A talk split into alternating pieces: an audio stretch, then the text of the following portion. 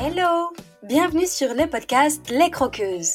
Moi, c'est Pauline et je suis là pour vous aider à construire un quotidien qui vous ressemble et dans lequel vous vous épanouissez chaque jour un peu plus pour croquer votre vie à pleines dents. Dans les épisodes, seul ou avec mes invités, je vous partage des réflexions, des astuces, des inspirations et des outils pour vous remettre en mouvement. Le tout avec ma bonne humeur et beaucoup de pétillance, comme d'habitude. Allez, c'est parti, préparez-vous, on y va. Aujourd'hui, j'accueille mon ami Fans. C'est un épisode un peu spécial pour moi, puisque Fans et moi, nous nous connaissons depuis le lycée, à Saint-Malo, qu'on a pas mal cheminé toutes les deux, qu'on a été témoins à nos mariages respectifs, et ce qu'elle partage à mon micro me touche énormément. Faire le montage, en fait, c'était pour moi hyper intense et j'en suis encore tout émue et pleine de gratitude. Vous verrez, elle dévoile une partie douloureuse qu'elle a traversée avec le décès de son bébé. Ça fait maintenant plusieurs années et avec le recul, elle a pu témoigner de son parcours. Et comme d'habitude sur le podcast, on met en lumière les enseignements et la reconstruction, malgré l'épreuve, malgré la douleur, malgré le tunnel. Et Fans a fait preuve de beaucoup de résilience. Je précise également que nous avons enregistré cet épisode en direct dans une pièce qui n'était pas optimale, alors d'avance je suis désolée pour la résonance de l'enregistrement. J'espère qu'il ne gâchera rien à votre écoute. Allez, je vous laisse tout de suite découvrir la passeuse de messages.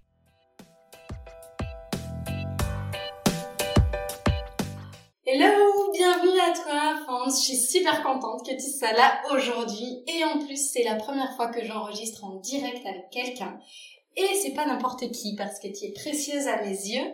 On va peut-être avoir l'occasion de l'évoquer sur le podcast ou pas. En tout cas, je suis vraiment heureuse qu'on ait réussi à trouver ce moment-là toutes les deux pour que tu puisses nous parler de toi parce que si je t'ai demandé de venir, c'est qu'il s'est passé quelque chose dans ta vie que tu vas nous évoquer aujourd'hui et tu vas tout nous raconter, mais tu vas d'abord commencer par te présenter pour que nos croqueuses apprennent à te connaître aussi.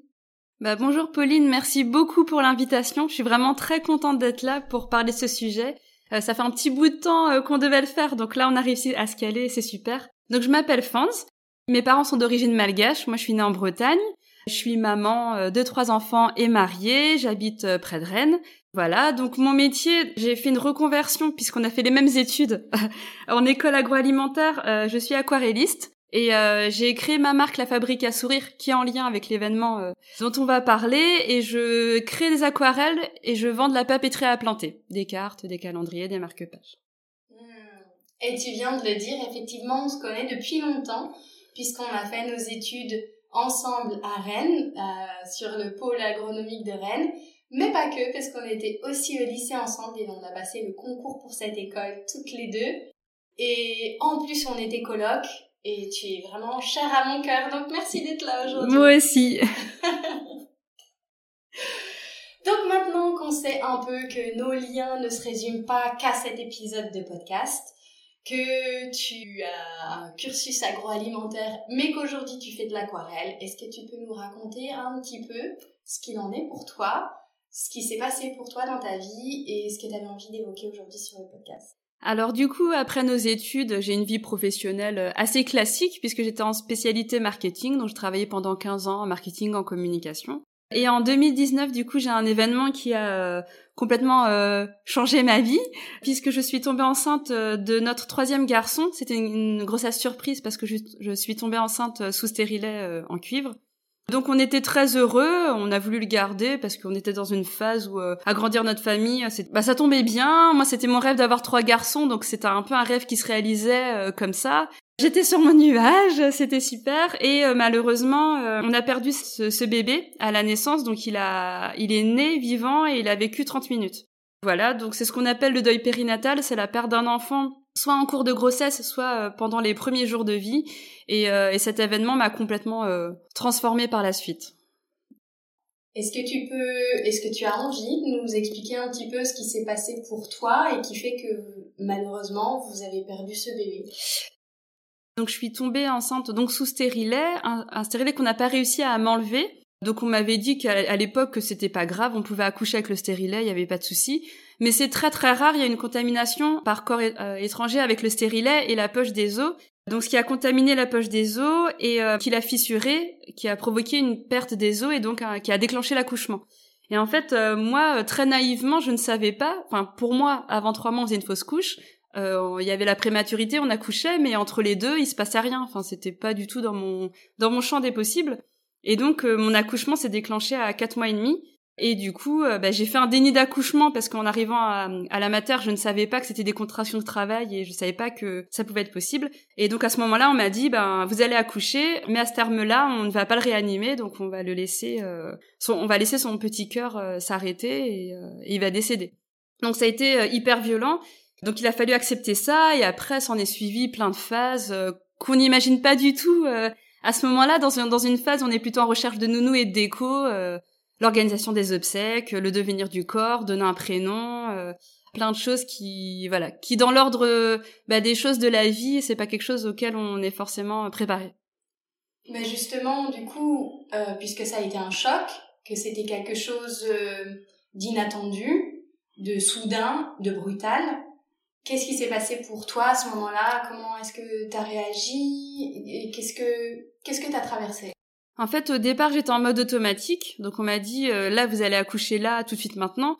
Donc, mes contractions m'ont semblé très euh, fortes, alors que je pense qu'avant, elles l'étaient, mais que j'avais minimisé dans ma tête. c'est là qu'on se dit la gestion de la douleur, euh, parce que, en fait, je ne pensais pas à accoucher.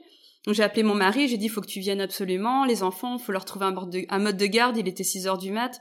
Donc on enchaîne en fait les choses, l'enfant naît, il faut lui trouver un prénom. Donc on n'avait pas du tout pensé au prénom.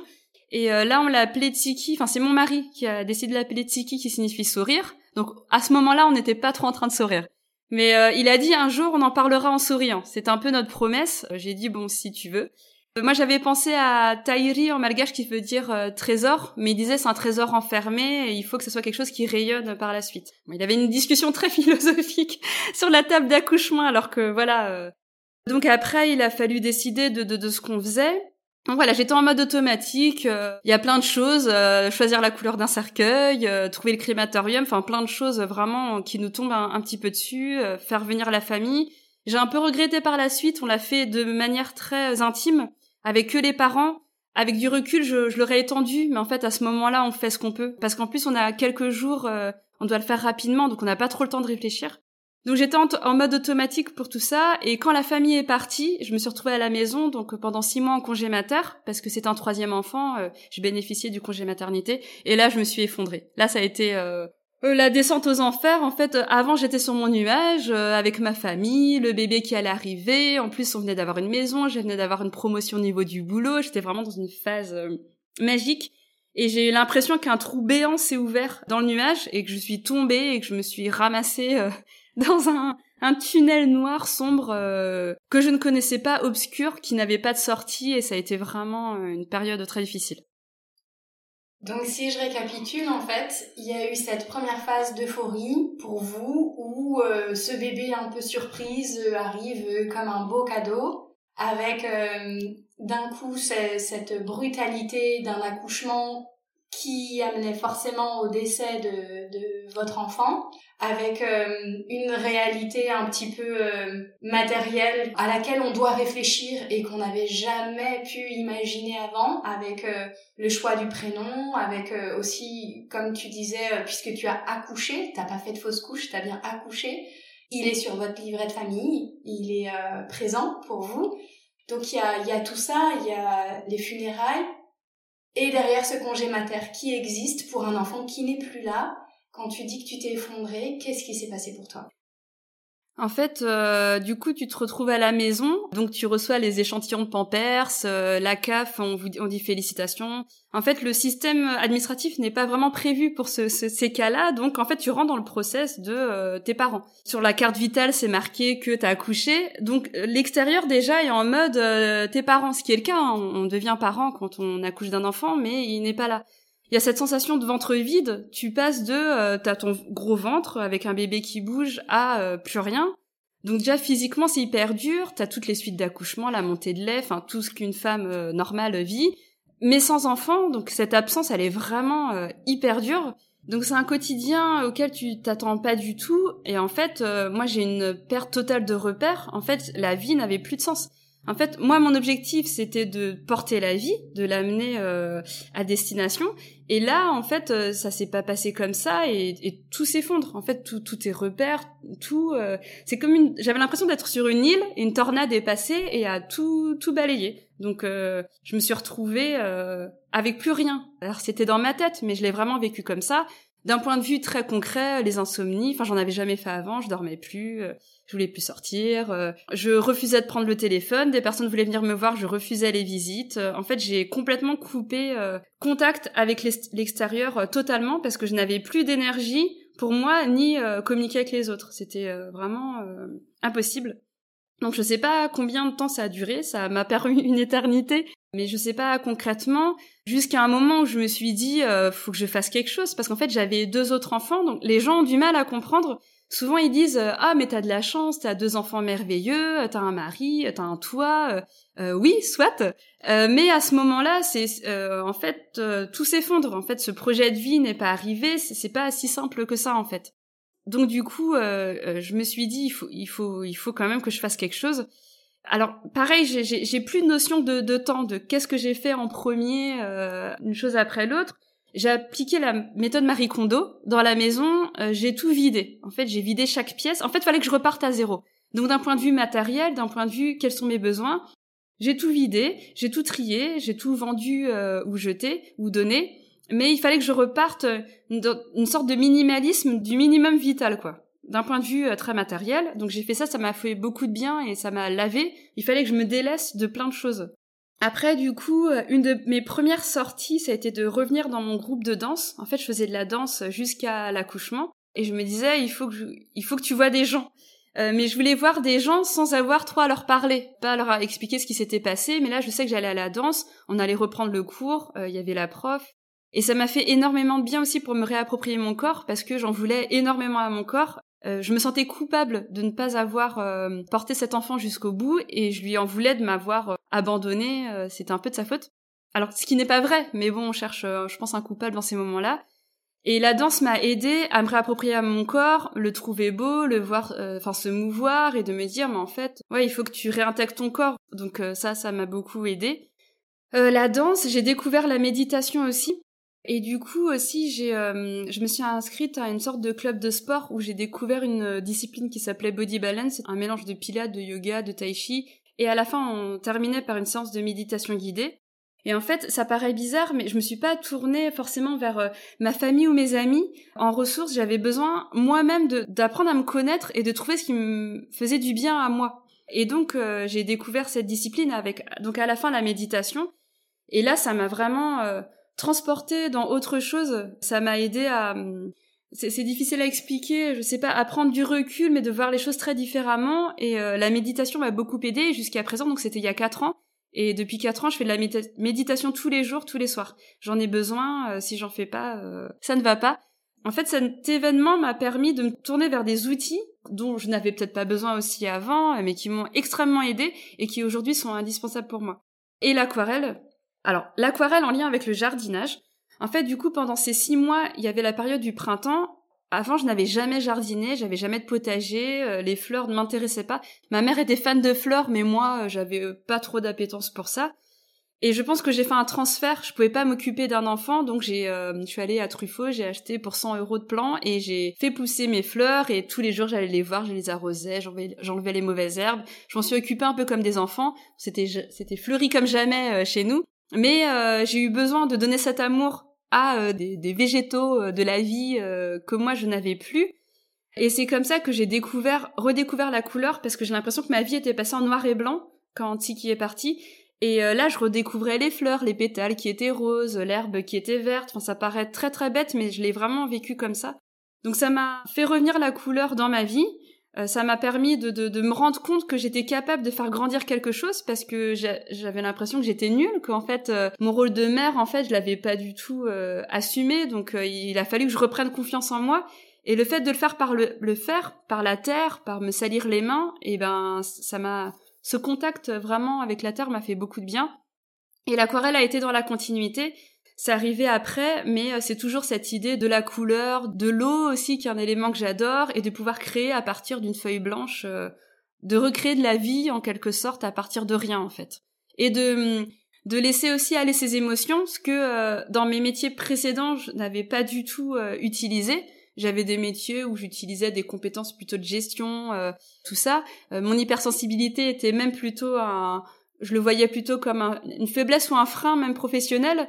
Et là, je l'ai laissé émerger et, je l'ai utilisé et, c'est beaucoup plus présent dans ma vie. donc voilà, cet événement m'a, oui, m'a transformée et je suis plus la même. Évidemment.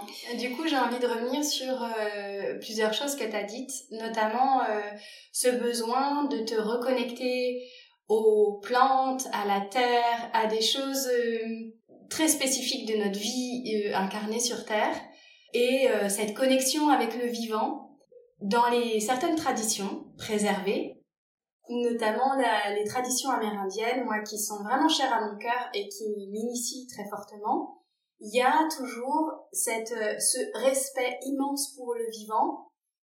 Et donc cette forme de, de connexion avec le vivant est une forme de méditation beaucoup et de spiritualité vraiment très incarnée. Et dans, dans l'aquarelle, tu parles aussi de l'élément eau. Il y a aussi dans ces traditions une immense connexion avec les quatre éléments, donc la terre, l'eau, là tu viens d'en nommer deux.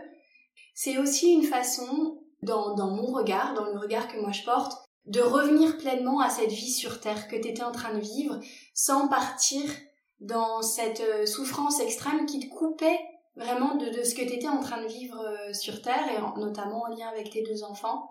Et j'aime beaucoup cette idée de pouvoir euh, laisser aller pleinement tes émotions à travers l'aquarelle et leur laisser une place en fait, et les rendre légitimes. C'est vrai qu'en fait, euh, j'avais pas cette connexion à la nature avant cet événement parce que on a tous des vies euh, très euh, remplies. j'avais un métier enfin que j'adorais mais j'étais dans un rythme assez effréné, on n'a pas le temps de prendre du recul et de regarder ces petites choses. Et cet événement, le fait d'avoir eu six mois sans travailler, j'avais le temps de faire de l'introspection et du coup de me pencher sur les, petites beautés et l'émerveillement de, de la vie, pour moi, euh, alors ça paraît comme ça un petit peu bête, mais ça a été vraiment une révélation. C'était quelque chose de, de très nouveau pour moi. Et cette reconnexion, donc je l'ai vécu, mais j'en avais besoin parce qu'en fait, euh, si je ne le faisais pas, je me perdais en fait. Euh, je, je, partais dans, dans la noirceur et, euh, voilà. Et pour rebondir et pour repartir, il m'a fallu ça, de passer par par cette matière pour après pouvoir euh, entre guillemets s'élever un petit peu plus. Mais euh, oui, il y a eu cette sorte de, euh, euh, comme tu dis, j'étais sur mon nuage, je suis tombée par terre. Quand je reprends cette, image de, de, tunnel que j'ai dû traverser, qui était noir, qui sentait pas bon, je savais pas où était la sortie, je me disais mais je vais jamais m'en sortir, je vais rester là toute ma vie. J'ai avancé, avancé, et après j'ai eu l'impression de voir une sortie vers un jardin fleuri avec ce jardin, ces fleurs, cette terre, l'air, et puis après de pouvoir me reconnecter à la vie normale et de retrouver une vie sociale qui m'a mis, euh, j'ai pris un petit peu de temps avant de me reconnecter à, la vraie vie, parce que euh, il a fallu que je passe par euh, toutes ces étapes, moi d'abord, avant de, reprendre le, train de la vie. C'est comme si, aussi intense et douloureux ça ait pu être, cette période-là, ce tunnel que tu as traversé, t'a appris à te connaître toi, à savoir comment tu fonctionnes intimement, avec notamment ce besoin immense de la méditation, pour pouvoir créer quelque chose de plus coloré ou peut-être à ton image derrière? Oui, c'est vrai qu'en fait avant j'étais quelqu'un de très extraverti, euh, très en lien avec les autres, je détestais la solitude, c'était affreux pour moi, même ça me paniquait. Le fait d'être seule, j'avais l'impression, enfin j'avais toujours besoin d'être entourée. Là, j'ai été seule, euh, pas par mon choix, ça, ça, ça s'est présenté à moi, mais effectivement, j'ai appris à me connaître, mais vraiment profondément, pas en surface, sur euh, voilà la fente ce qu'on connaît, euh, mais mais de m'apprendre moi à me connaître moi, et c'est super important pour aussi donner aux autres, pour mes enfants, ma famille, mes amis. Mais oui, oui, ça a été une grosse période pour apprendre à me connaître, et d'aujourd'hui. je veux vraiment transmettre ce message pour les personnes qui vivent quelque chose de difficile, que ce soit le deuil périnatal ou autre chose mais qui sont dans cette période là où on a l'impression qu'il y a aucune issue, que euh, ça va jamais aller, qu'on se dit pourquoi ça m'arrive à moi, j'ai pas mérité ça. Euh, et ben si, à un moment ça ira mieux, mais il faut trouver euh, ses propres outils. Moi ça a été cela, mais pour d'autres personnes ça peut en, être d'autres. Mais il faut cette période-là pour aller chercher, creuser au fond, au fond, au fond, au fond, aller trouver ça et après partir sur autre chose. Et, euh, et ce message-là, je, je l'ai pas vraiment entendu quand ça m'est arrivé. Parce qu'en fait, j'ai lu beaucoup de livres de personnes qui ont vécu cet événement, mais qui étaient encore dans la douleur. Et j'aurais aimé avoir ce message d'espoir à ce moment-là, donc j'aimerais, s'il y a quelques, quelques personnes qui l'entendent, mais de dire oui, un jour ça ira mieux, mais il faut passer par des moments un peu difficiles avant. Merci beaucoup pour euh, ce que tu partages là parce que ça, ça résonne très fort pour moi. Parce que c'est le pourquoi du podcast, en fait. Ce podcast-là, moi-même, j'aurais eu besoin de celui-là. J'aurais eu besoin d'entendre ça. J'aurais eu besoin d'entendre que après la douleur, après l'épreuve, après ce côté noir, il y a une nouvelle lumière. Et évidemment, on est différent. Quand on traverse ce tunnel, la fin de ce qui était avant et la fin de ce qu'on est sorti, bah, c'est pas la même elle est riche d'autres choses, elle a perdu quelque chose certes, mais elle a gagné autre chose derrière. Et il y a quelque chose qu'on peut reconstruire derrière. Et c'est vraiment le pourquoi du podcast. Quelle que soit l'épreuve, la, souffrance ou ce qui est traversé, et aujourd'hui c'est le deuil périnatal, c'est derrière. Il n'y a pas rien. Et on s'en sort. Mm. Et puis euh, je suis persuadée qu'il y a une raison, enfin pas il y a une raison à tout, mais quand ça nous est arrivé, euh, c'était vraiment euh, extrêmement difficile. Mais maintenant, alors on peut donner les symboliques qu'on veut, mais c'est un petit ange qui est avec nous, qui nous a montré un autre chemin. Et Chris, enfin mon mari, a eu raison de l'appeler tic parce qu'aujourd'hui, je peux en parler avec le sourire, ce qui n'était pas du tout le cas, même il y a deux ans. C'est des, des petites, voilà, des rencontres, des choses qui arrivent sur notre chemin et puis qui nous, nous mènent vers autre chose. Mais au moment où ça arrive, on m'avait parlé de cadeaux mal emballés, euh, de tu verras euh, plus tard. Euh. mais à l'époque, c'est hyper dur à entendre. En fait, on a envie de dire, mais vous vous rendez pas compte de ce qui m'arrive là, là tout de suite maintenant. Je suis pas vraiment dans cette dynamique-là. Mais c'est vrai. avant d'arriver à cette reconstruction, il faut passer toutes les étapes préalables. Mais c'est possible. Mm. C'est comme euh, l'échelle de Elisabeth Kubler-Ross justement qui montre euh, qu'il y a cette première euh, partie, le choc, le déni, la colère, la dépression, où vraiment avec cette courbe là qui tombe, comme si on tombe dans le fond de la piscine, et une fois qu'on est tout en bas et qu'on a vécu tout ce processus là, on peut commencer à remonter justement étape par étape c'est comme si on prend appui sur le fond de la piscine et que tranquillement on remonte en fait vers la surface, qui nous amènera peut-être une lumière différente. Mm. Et il faut surtout euh, accepter aussi de se faire aider. Enfin, si c'est un, petit conseil, euh, donc je disais que j'ai coupé les liens avec tout le monde et que je me suis euh, vraiment concentrée sur moi pour trouver mes outils. Mais par exemple, dans le cas du deuil périnatal, il, existe des associations euh, moi, je l'ai connue un an après. J'aurais aimé aussi la connaître euh, en sortant de la, maternité. Donc, il y a l'association Spama euh, sur Rennes, mais il y en a plein d'autres. C'est bien aussi d'aller dans ces groupes de parole pour parler avec des parents qui vivent la même chose, qui vivent les mêmes étapes. Parce que à l'extérieur, c'est un petit peu compliqué d'expliquer tout ce qu'on traverse. Et il y a, un tabou autour de ça. Les gens sont pas forcément prêts à attendre. C'est hyper dur de aussi comme type de récit. Donc de pouvoir en parler avec des pères ou des personnes qui vivent la même chose voilà, faut pas hésiter à, se faire accompagner par des thérapeutes, par des, personnes qui ont euh, différents outils comme le FT ou parce que euh, parce qu'il y a un moment en fait où c'est difficile de gérer euh, ça tout seul et il y a des personnes satellites comme ça qui peuvent être autour et qui peuvent être vraiment d'un grand soutien donc c'est pas du tout une faiblesse de d'aller demander de l'aide ou de se tourner vers ce type de personnes en tout cas c'est ce que je recommande mmh. Mmh. Mmh. Du coup, euh, là, j'entends que euh, ce qui s'est passé pour toi dans, dans ces six mois-là, c'est un petit peu ce, passage finalement pour apprendre à te connaître, pour te reconnecter à ton corps, par la danse, par euh, le body balance, par la méditation, qui est aussi une forme de connexion à soi, à son âme, si, on a envie de l'appeler comme ça, avec l'aquarelle qui est née derrière, et aujourd'hui un magnifique projet professionnel qui en découle, qui est né de tout ça. Si jamais tu devais parler de toi aujourd'hui, en quoi t'es différente de celle que tu étais avant? Euh, c'est euh, une, une, grande question, mais je pense que euh, en fait, ce qui m'a permis de devenir mère aussi. Alors pourtant, j'avais deux, deux autres enfants avant. Je dis pas que j'étais pas une mère, mais il m'a fait passer un cap en fait, je vois la vie complète, enfin, la vie est complètement différente. Je vois pas du tout la, la vie de la même manière. Euh, je me rends compte de, de ce qui est important. Je vois plus du tout la, la, la vie de la, de la même manière. Voilà, j'arrive pas trop à expliquer, mais euh, je suis plus du tout la même. C'est comme si tu avais mis des lunettes différentes qui te font voir la vie d'une autre couleur C'est ça. Je vois les choses différemment. Je vais plus m'attacher aux relations avec les gens, euh, à l'énergie qui circule euh, entre tout le monde. Enfin, des choses que j'avais par intuition avant, mais que peut-être j'assumais moins qu'aujourd'hui. Et maintenant, euh, je vis la vie comme moi je veux la vivre et pas comme la société veut aussi qu'on nous l'impose ou nous l'a montré. J'ai pas d'exemple concret, mais je, m'assume beaucoup plus moi sur sur mes croyances et j'ai une vie, euh, voilà, je vis ma vie euh, vraiment plus en pleine conscience aussi.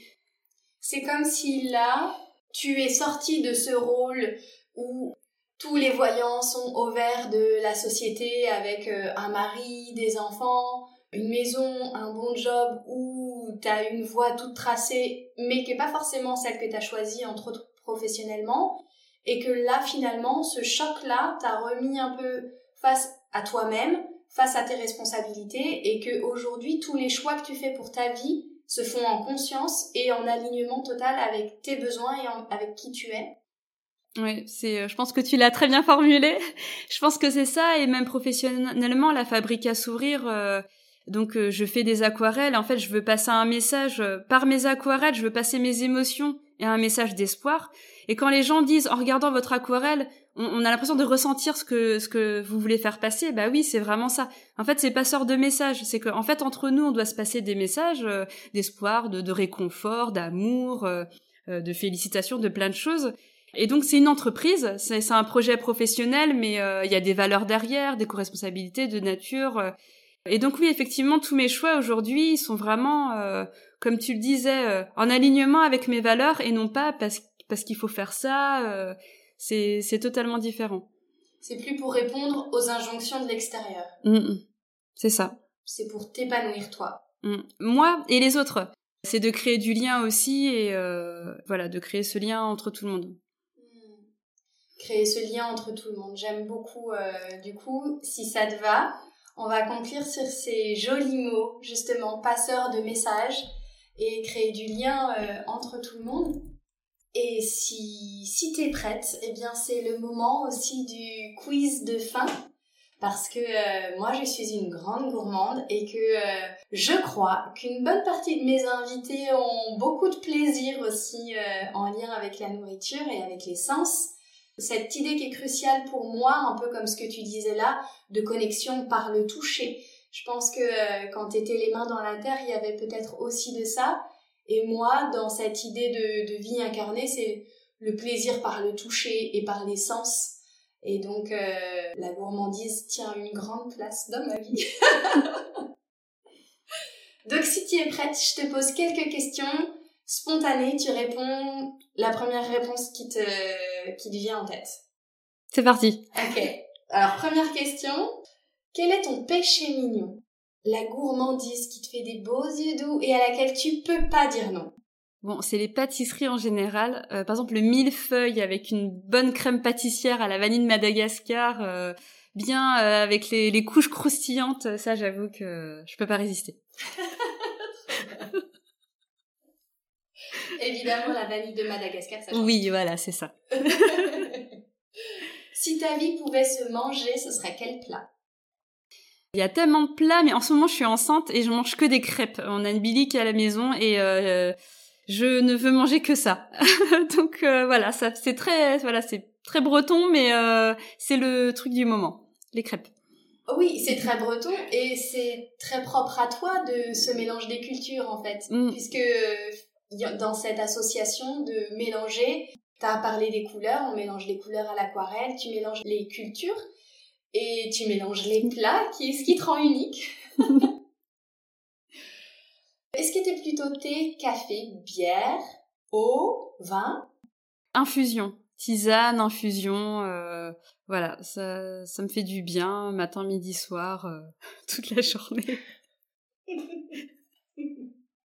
Est-ce que t'es plutôt radis, hamburger, falafel ou bourguignon Hamburger, quand même. Voilà, mm. c'est un bon burger euh, avec euh, enfin plein de garnitures différentes, mais euh, ça fait toujours plaisir. Un classique qui réconforte. Ouais.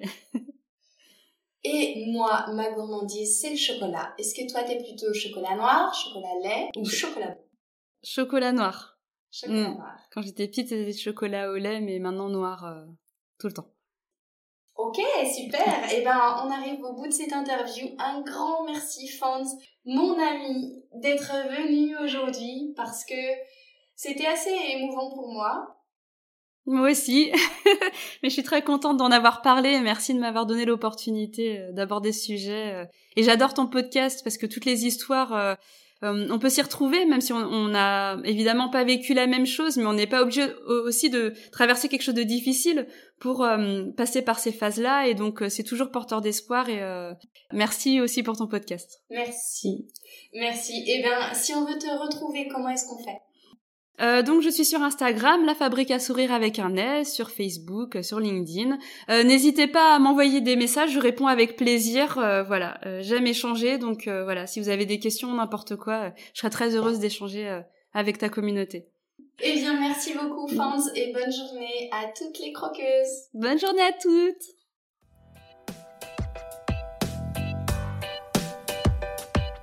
Et voilà les croqueuses, c'est la fin de cet épisode. Merci à vous d'avoir écouté jusqu'au bout. Si vous avez trouvé la gourmandise de mon invité, n'hésitez pas à m'envoyer un message ou un commentaire. C'est toujours un plaisir de vous lire. Si cet épisode vous a plu, qu'il vous a apporté un peu d'énergie, d'élan et de la valeur, si vous vous dites que ce serait bien que d'autres femmes puissent l'écouter, n'hésitez pas à le partager et à le noter sur votre plateforme d'écoute favorite. C'est très rapide Notez le podcast en mettant des étoiles, ça l'aidera énormément à être visible pour qu'il touche encore plus de croqueuses. Et merci à toutes celles qui le font déjà. Vous pouvez aussi vous abonner pour être certaine de ne pas rater les prochains épisodes en solo ou avec mes invités. Je vous souhaite une super journée ou soirée, où que vous soyez, avec gourmandise bien sûr. À la semaine prochaine pour une nouvelle dose de pétillance, d'inspiration et de bonne humeur.